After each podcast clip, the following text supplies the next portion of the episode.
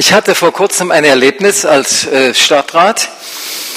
Da habe ich in diesem Gremium bei der Diskussion um das Siegesdenkmal, ähm, was wir nicht wegbekommen haben, dieses martialische Kriegerdenkmal, leider, leider, leider, und die Mehrheit des Gemeinderates konnten wir nicht überzeugen davon, dass es eigentlich auf den Friedhof der Geschichte gehört.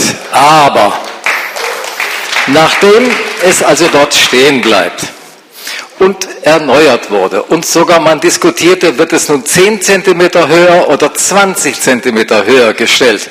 Das sind so ihre Probleme des täglichen Lebens, gell? Ja, habe ich den Mut gehabt, die Jugend Freiburgs aufzufordern, macht doch daraus ein Spielzeug. Klettert doch drauf rum.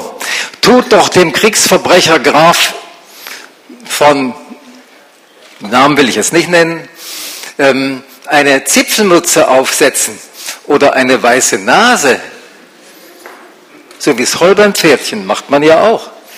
Ja, das hat also jemand aus dem Kreise der Reichsbürger zum Anlass genommen, mich wegen Aufforderung zu einer Straftat anzuzeigen.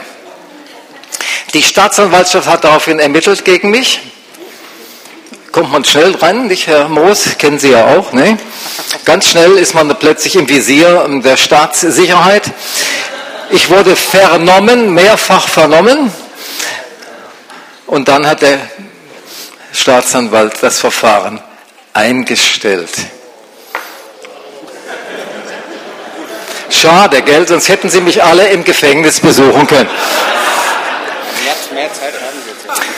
Ich bitte also hiermit offiziell um Genehmigung von Ihnen, Herr Oberbürgermeister, äh, dieses Schild hier am Siegesdenkmal anzubringen.